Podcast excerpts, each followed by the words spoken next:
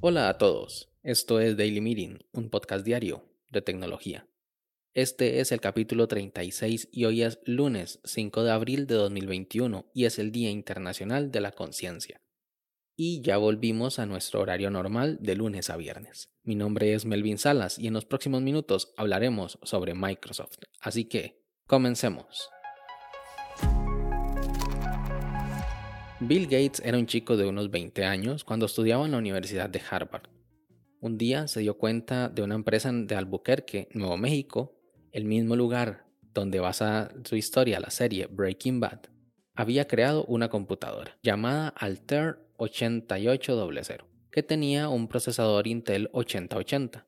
Como Gates conocía el conjunto de instrucciones, llamó a sus creadores para ofrecerles un producto, un lenguaje de programación llamado BASIC, compatible con este ordenador.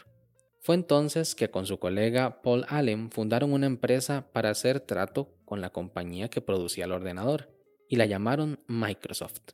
Micro de microprocesador en inglés y soft por software, algo así como software para microprocesadores. Por lo que Bill dejó la universidad y se trasladó a Nuevo México. Después de ahí todo fue éxito. Fundaron oficinas internacionales, siendo la primera en Japón. Pasaron su oficina a Washington y cambiaron su nombre a Microsoft Inc. Crecieron tanto, tanto, que al poco de crear la empresa tuvieron que reestructurarla su línea de negocio era tan grande que inclusive a principios de los 80 lanzaron un sistema operativo basado en Unix llamado Microsoft Xenix, que incluía la primera versión de Word.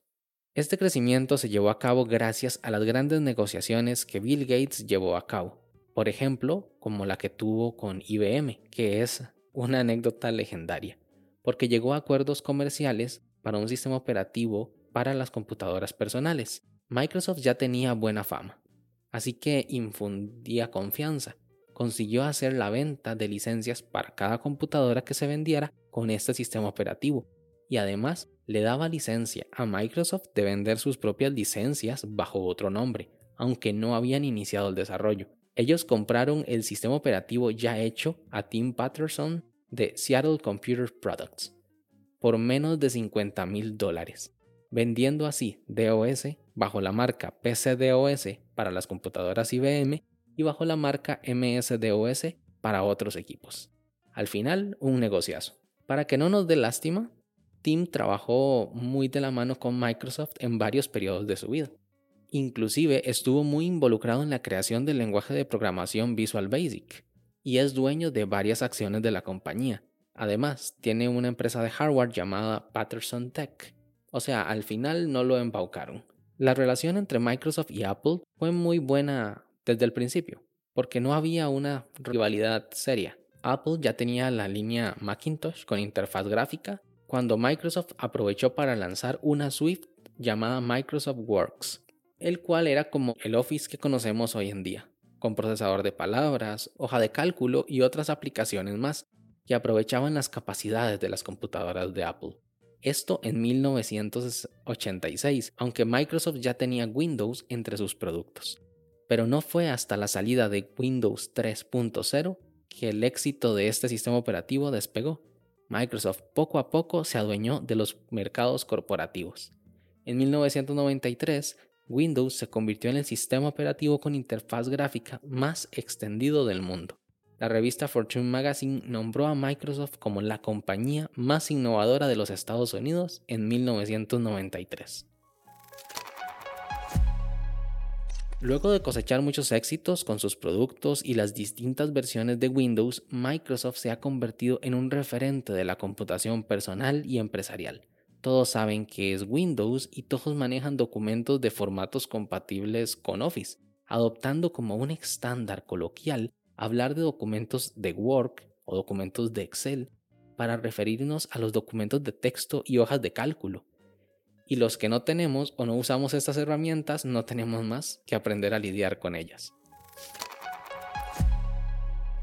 En el 2007, y siendo el segundo hombre con la fortuna personal más grande del mundo, Bill Gates anuncia que deja la compañía para dedicarse de lleno a su fundación para la caridad y da el pase en del 2008 a Steve Ballmer, un compañero de muchos años dentro de la empresa.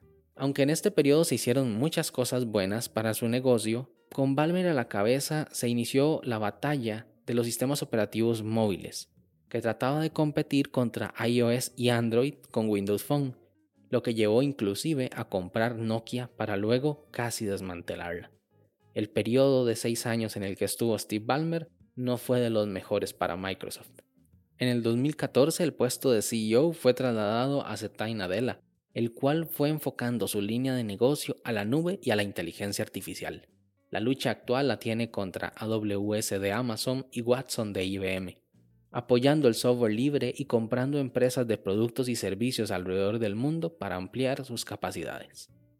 No cabe duda que tenemos a Microsoft para rato y es un gran ejemplo a seguir. Una empresa con muchos frentes, más de 150.000 empleados alrededor del mundo y productos que todos conocemos o nos suena, como lo es Windows, Office, Azure, Skype, Surface, Visual Studio, Xbox o servicios en la nube como Azure, Bing, OneDrive, Outlook o LinkedIn hacen que sea una empresa sólida y digna de admirar.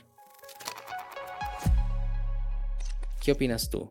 ¿Los últimos cambios de Microsoft le han ayudado a ganar años en esta carrera de las compañías tecnológicas o es una empresa que vive todavía en el pasado? Sin más, este episodio llega a su fin. Si quieres estar atento sobre los capítulos futuros, no olvides suscribirte desde tu aplicación de podcast favorita. También puedes escribirme por Twitter, arroba Melvin Salas, o conocer más sobre este proyecto en melvinsalas.com barra podcast. Nos escuchamos mañana martes. Hasta luego.